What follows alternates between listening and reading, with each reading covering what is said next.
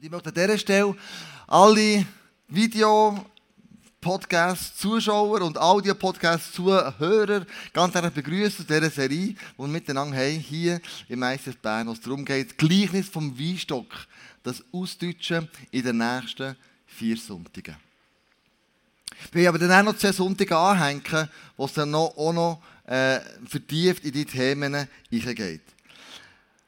Wenn es Frühling ist, dort fangen wir heute mal an. Wenn es Frühling ist, wenn alles blüht, wenn der Weinstock kommt und das tut und das macht, dann hat der Weingärtner oder der Winzer eine Aufgabe. Und da sehen wir schauen, was seine Aufgabe ist.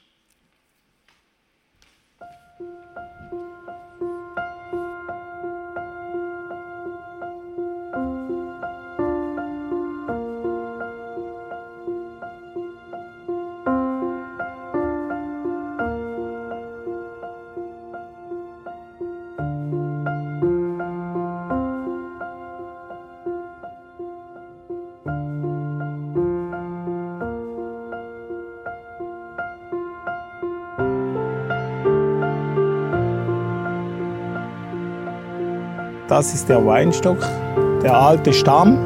Und oben sind die Reben. Alles, was neu gewachsen ist, sind die Reben.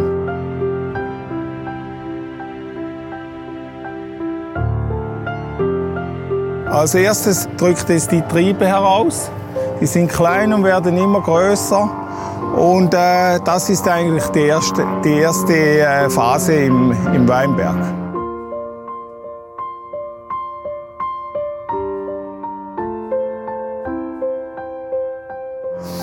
Nachdem dass es lange tot ist, also vom November bis im äh, März, April, äh, läuft eigentlich nichts. Erst wenn es warm wird, fangen die, die Reben an zu wachsen.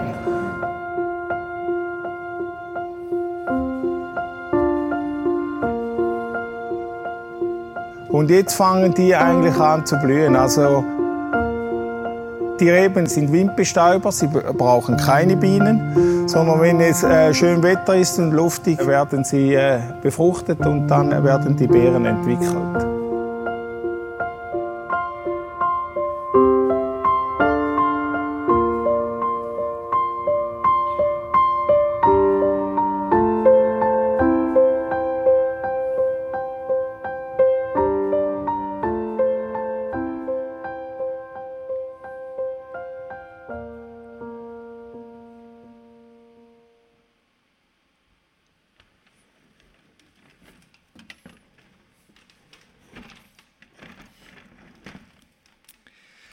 Wenn wir in die Bibel einsteigen, und dann sagt Jesus dort etwas ganz Krasses.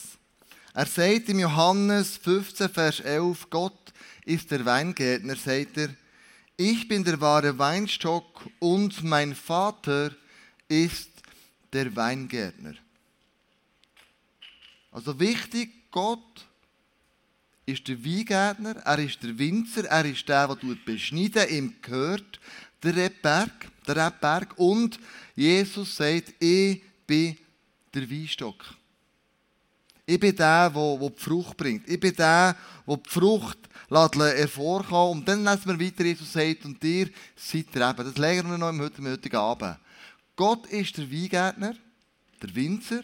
Jesus ist der Weinstock und wir sind Trauben, wir sind die Reben.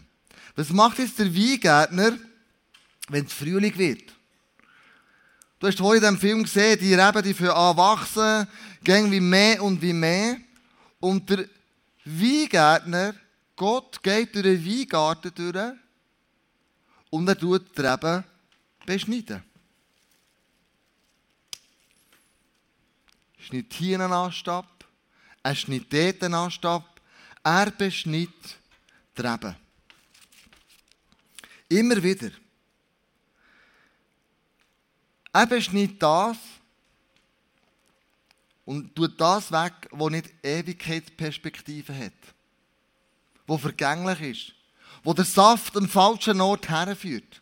Er fängt dort an beschneiden, wo du merkst, er macht es, damit es noch mehr Frucht gibt.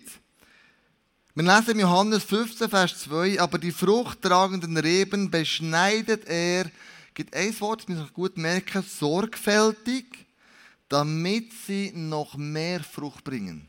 Also Gott geht durch den Weinberg durch und er beschnitt, nicht über Freude am Beschneiden, sondern er sagt, ich möchte noch mehr, dass er noch mehr Frucht bringt. Weil die wilden Triebe, die musst du wegschneiden. Die musst du dir zurückschneiden. Weil sonst fließt der Saft in die wilden Trauben, die wilden Triebe und dann gibt es saure Trauben. Und nicht gute, qualitativ hochstehende Trauben. Also er beschnitt die, damit es noch mehr Frucht gibt. Vorher haben wir gelesen, er beschnitten sorgfältig. Und vielleicht denkst du, ja, also, was muss er schon bei mir beschneiden?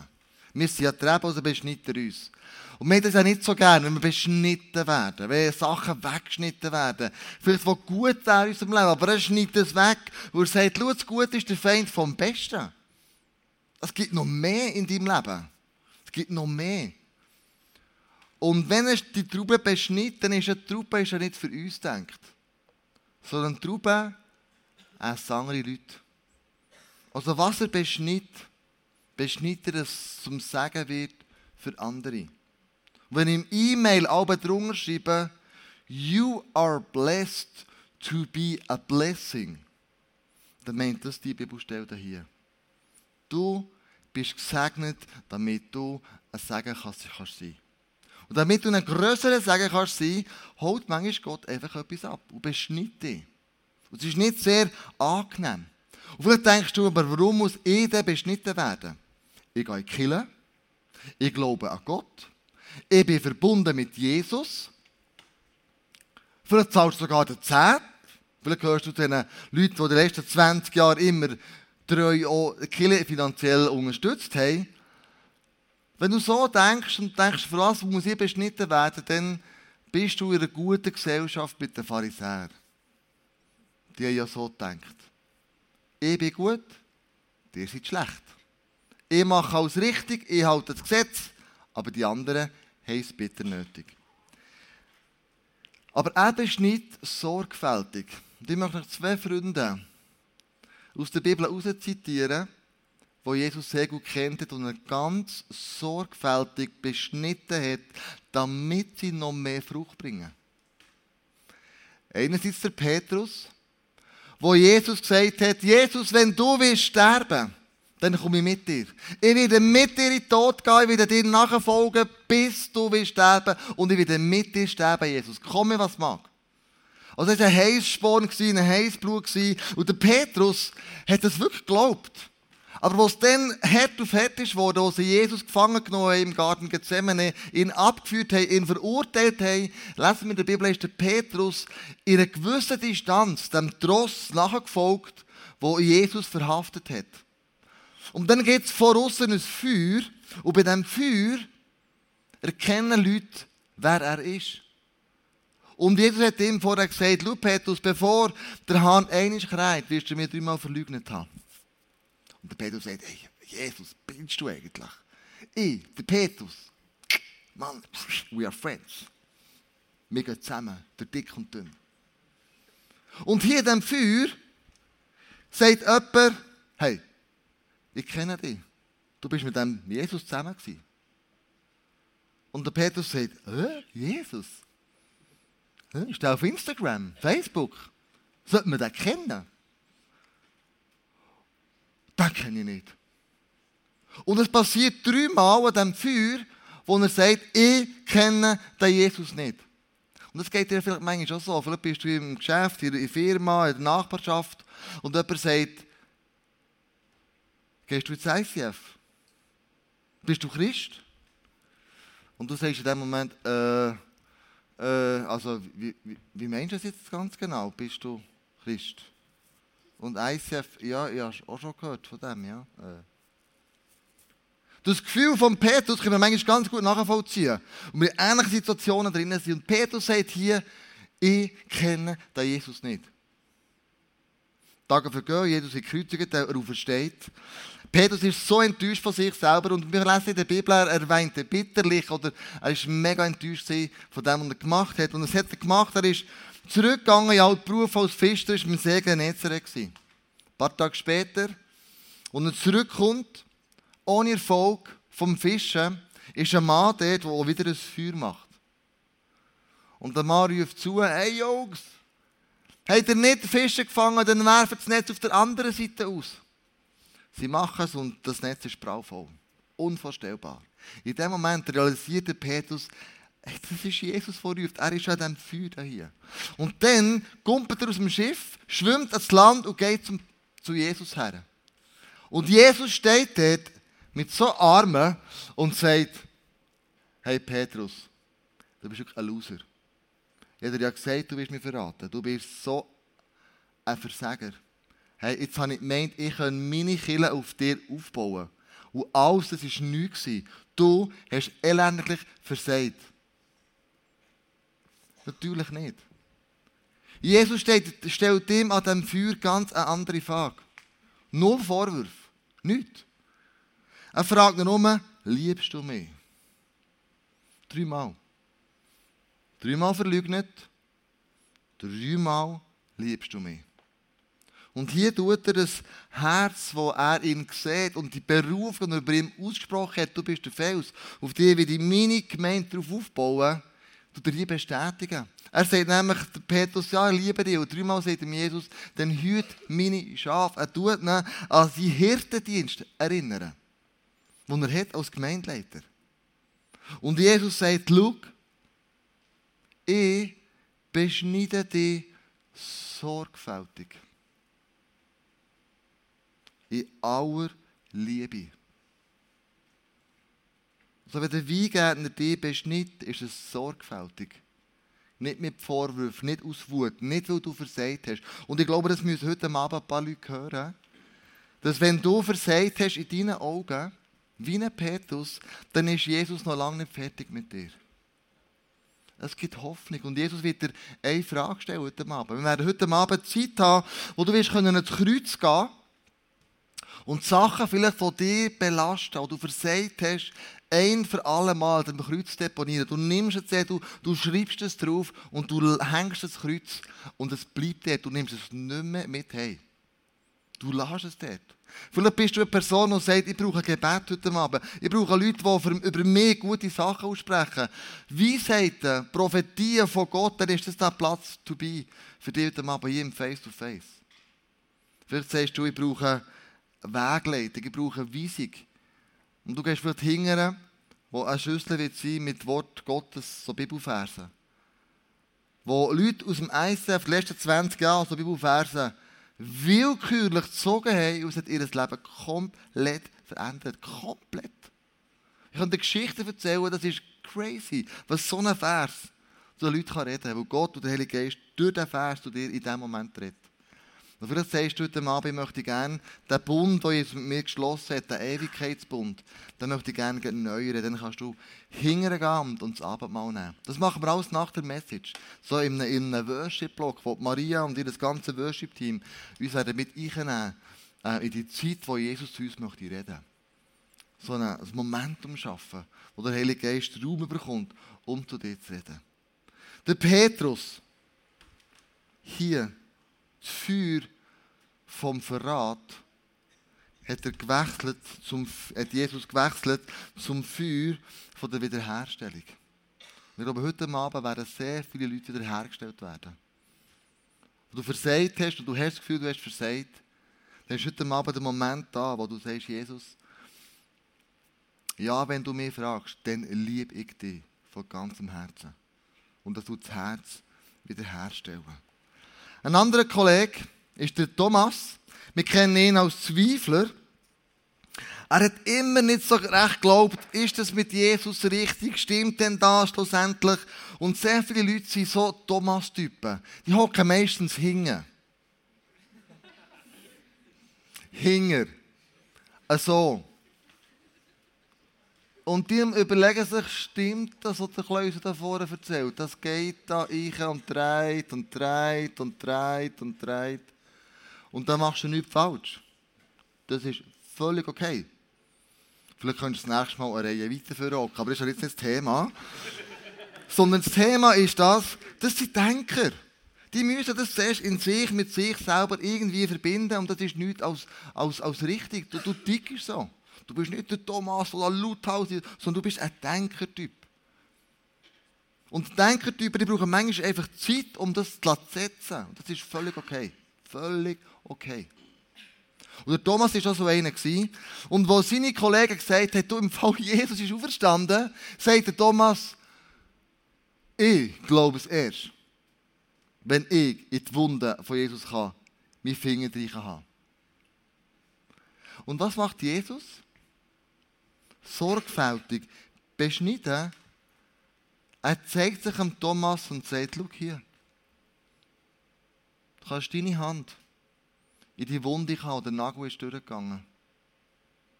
Ich habe das spüren, damit du nicht mehr musst zweifeln Er hat ihn in diesem Moment, hat er mit aller Liebe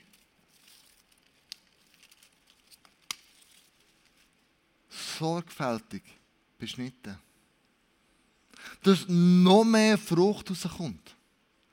Es gibt Theologen, die sagen, der Thomas ist der gewesen, der grösste Zweifel, aber schlussendlich der, der das Evangelium am weitesten getragen hat, nämlich bis nach Indien. Gibt Spuren von Thomas, wo ja so zweifelt hat. Also wenn Jesus beschnitt, ist es immer sorgfältig. Er ist nicht wie ein Maidröster, sondern sorgfältig. Vielleicht hörst du einen von diesen Zweifeln. Und heute habe ich ein Gebetsanliegen gesehen, das Screen, Zweifel an Gott. Vielleicht hast du das heute aufgeschrieben. Zum Glauben gehört auch Zweifel dazu. Du kannst das nicht trennen. Irgendwann muss der Zweifel aufhören. Das ist wie ein Chipsack Zweifel essen. Irgendwann ist das sich leer. Er hat keine Chips mehr drin. Dann sollte die Zweifel aufhören. Aber es gehört manchmal dazu, dass man zweifelt, man ist in einer Season drin, wo man zweifelt, für dich im Winter. Aber mit dem Beschneiden möchte Jesus sagen, schau, ich möchte deinen Charakter etwas hervorholen, wo jetzt noch tief verborgen ist. Ich möchte, dass du mehr Frucht bringst. Darum beschnitter, dass es die richtige, die richtige Richtung geht. Schneiden heisst fokussieren. Johannes 15, Vers 2. Alle Reben am Weinstock, die keine Trauben tragen, schneidet er ab. Du hast ja tausend Ideen im Frühling, dass man alles könnte machen, Schmetterling im Bauch und, und, und. Aber weißt du, der Winzer macht? Der Winzer, der Weingärtner, wenn das hochgezogen wird und dann an die Länge Eisenleine oder Eisendraht aufgezogen wird, geht er her und er schreibt Treben zurück bis zu drei, vier Hauptäste. Alles andere schnitt er weg. Schneiden heisst fokussieren. Was sind die drei oder vier Prioritäten in deinem Leben? Was solltest du von Gott dir zurückschneiden?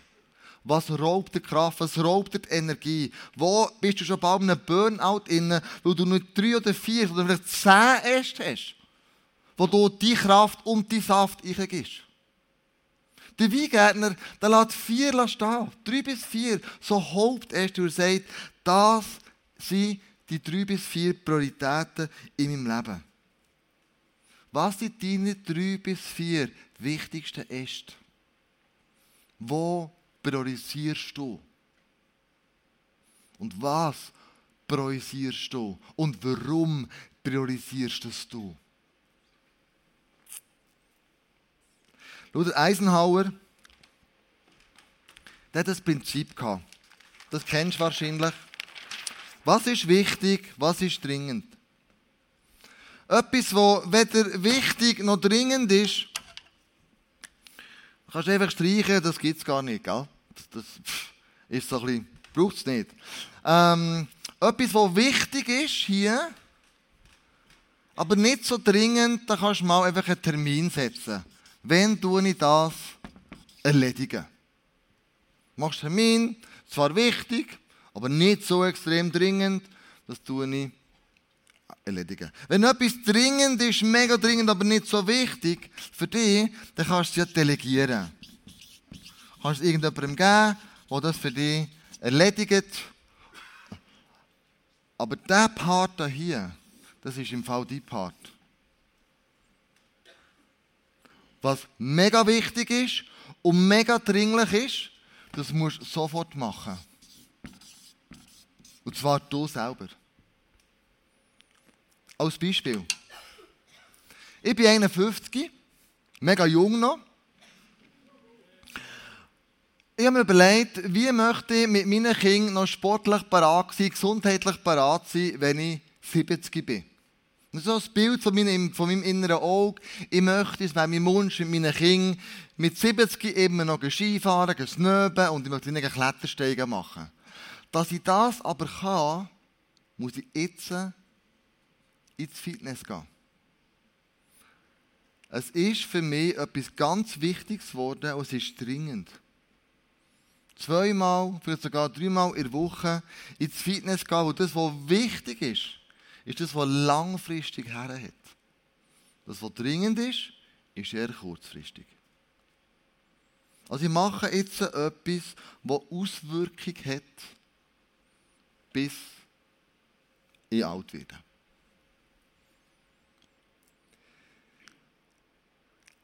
Meine Prioritäten in meinem Leben, meiner Äste, die ich habe.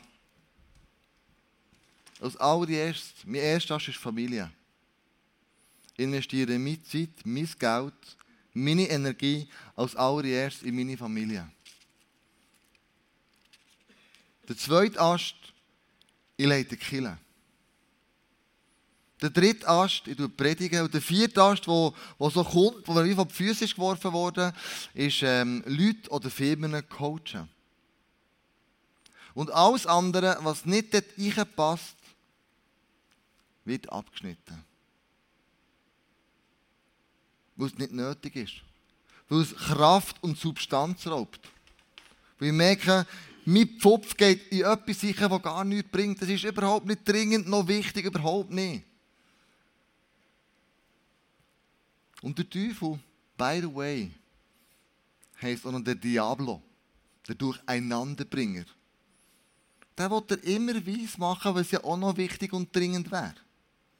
Und dann hast du plötzlich 10 oder 15 Äste, wo du irgendwo dir verzettelst und du bist wie ähm, der Hans Dampf oder die Frau Dampf in allen Gassen. Und, und, und, und am Schluss bist du ausgebrannt, hast nichts mehr und denkst, man, bin ich am Arsch. Es sind zu viele Äste. Heute Abend könnte ein Moment sein, wo du den Weingärtner fragst, was muss abgeschnitten werden. Es könnte ein Moment sein, wo du einem Weingärtner sogar die Schere in gibst und sagst, bist nicht du. Du weißt besser, was ich jetzt so abschneiden oder was muss abgeschnitten, abgeschnitten werden. Und wenn du nicht weißt, was muss abgeschnitten werden, dann gibt es eine ganz einfache Überlegung.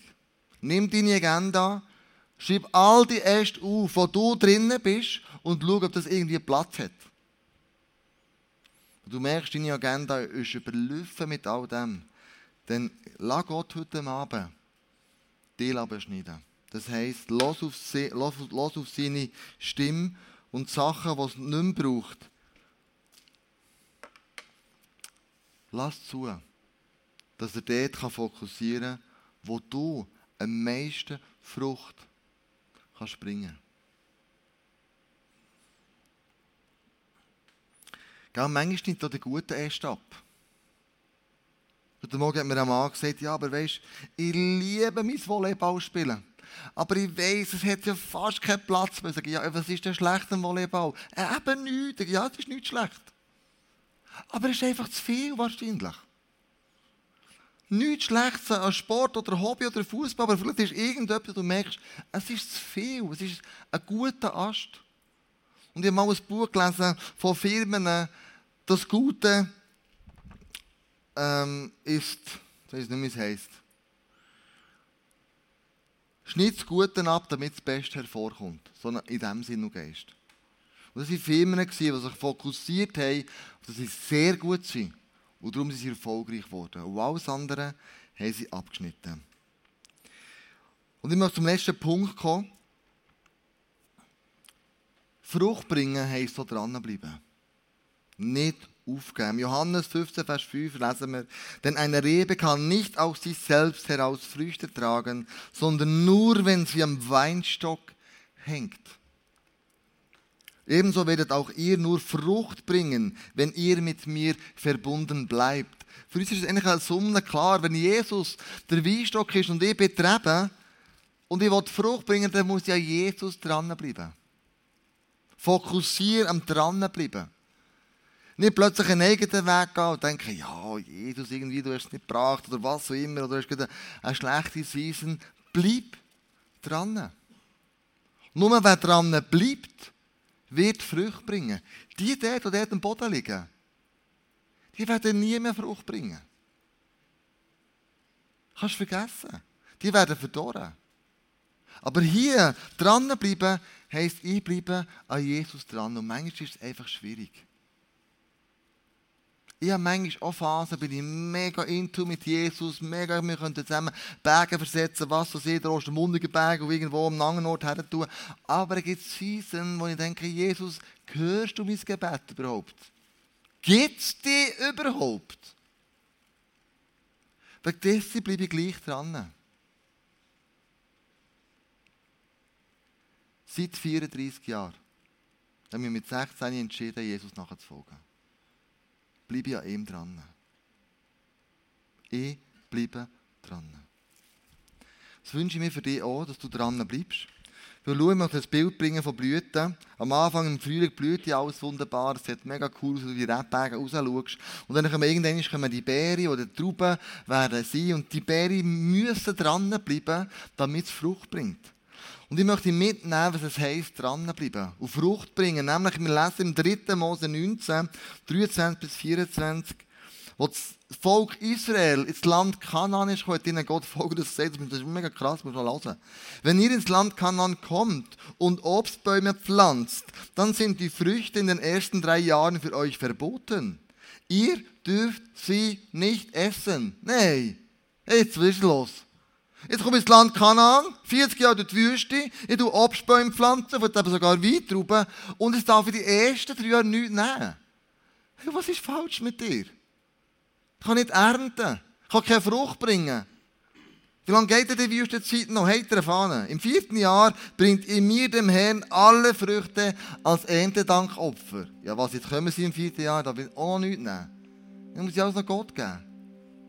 Vom fünften Jahr an dürft ihr die Früchte essen. Das muss gut hören.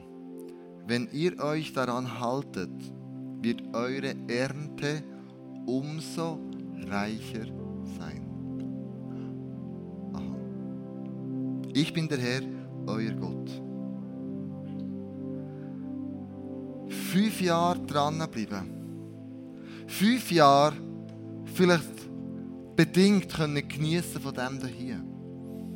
Das ist für einen Weingärtner etwas ganz Normales. Wenn einer einen Weinstock pflanzt, dann weiss er im ersten Jahr, gibt es keine Früchte. Im zweiten Jahr gibt es wenig Trauben. Im dritten Jahr sind Trauben unreif, sauer. Du kannst nicht einmal Wein machen. Im vierten Jahr gibt es gute Trauben. Und im fünften Jahr gibt es sehr gute Trauben. Bleib an Jesus dran. Die Früchte werden irgendwann kommen.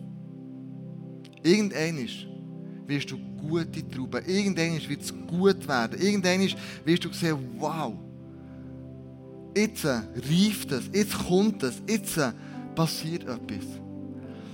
Und ich möchte dich einfach herausfordern. A. Lass Gott zu, dass er dich beschnitt. B. Setz den richtigen Fokus. Was sind deine vier Äste? Oder drei Äste? Du sagst, dann tue ich alles ein- und umordnen. Und, ob sich die Früchte noch nicht zeigen, bleib bei Jesus dran. Ich möchte eine Zeit machen, wo wir einfach Jesus möchten anbeten wir mit dem Worship-Team werden singen und es ist so eine Gebetszeit, wo wir auf Eindrücke von Gott hören, wo ich viele Sachen habe, wo mir Gott sagt, Vielleicht betrifft es dich, vielleicht nicht.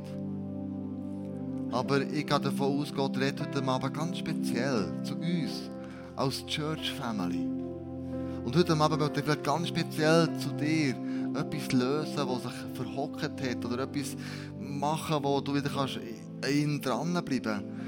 Ein Moment, wo, wo Gottes Reden so klar wird als deine und meine Weingärtner, wo du nicht mehr kannst weglassen kannst. Lass uns miteinander aufstehen. Ich möchte zum Anfang ein Gebet sprechen. Dann werden wir die Session machen und dann, wenn wir in die Worship-Zeit werden reingehen, ganz zum Kreuz, wenn du merkst, du musst etwas deponieren. Du hast versagt, du bist ein Petrus oder du bist ein, ein, ein Thomas. Vielleicht gehst du auch zum Face-to-Face-Team. Vielleicht nimmst du einen Bibelvers Vielleicht nimmst du das Abendmahl. Vielleicht machst du alles miteinander. Das spielt überhaupt keine Rolle. Die Hauptsache, Gott redet zu dir. Und wenn er redet, dass du mit dem etwas anfängst. Danke, Jesus, für jede einzelne Person, die heute Abend hier, hier innen ist. Und ich danke, Jesus, dass wenn du es beschnittst, dass du es sorgfältig wirst machen. Mit Liebe. Nicht einfach wie ein Maidröster, sondern du wirst uns Sachen aufzeigen, wo wir merken, das ist dein Reden. Und du willst auch nur das Beste von mir. Du willst, dass sie mehr Frucht bringen. Nicht mehr das Leben verderben, nicht mehr die Freude rauben, nicht den Spass nehmen, sondern sagen, hey, schau, in dir steckt noch so viel mehr. Und ich beschneide dir, damit du noch mehr kannst Frucht und Jesus, für das danke dir, dass das deine Absicht ist. Und danke Gott, bist du mein Weingärtner.